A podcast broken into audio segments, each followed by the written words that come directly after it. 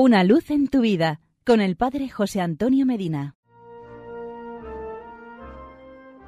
Queridos amigos y hermanos, Alexis Carrel fue un médico, investigador y escritor francés que recibió el Premio Nobel de Medicina en 1912.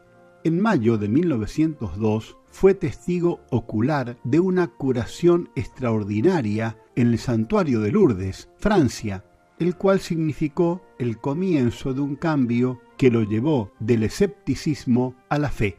Hoy es considerado uno de los conversos más famosos de Lourdes.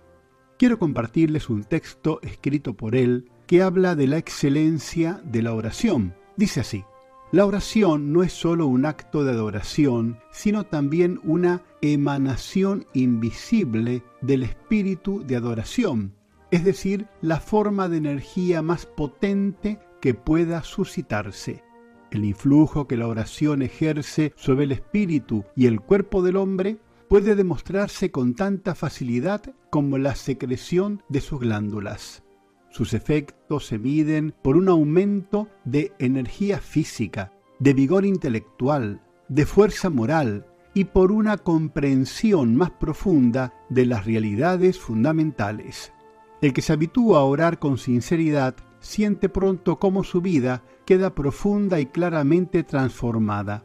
La oración marca con su sello indeleble las acciones y los modales del hombre. La tranquilidad en el porte exterior, la serenidad en el rostro y en el cuerpo son el patrimonio de aquellos cuya vida queda enriquecida por la oración. En lo más íntimo de la vida consciente se enciende una llama que permite al hombre conocerse tal cual es. Descubre su egoísmo, su estúpido orgullo, sus temores, sus ambiciones, sus errores.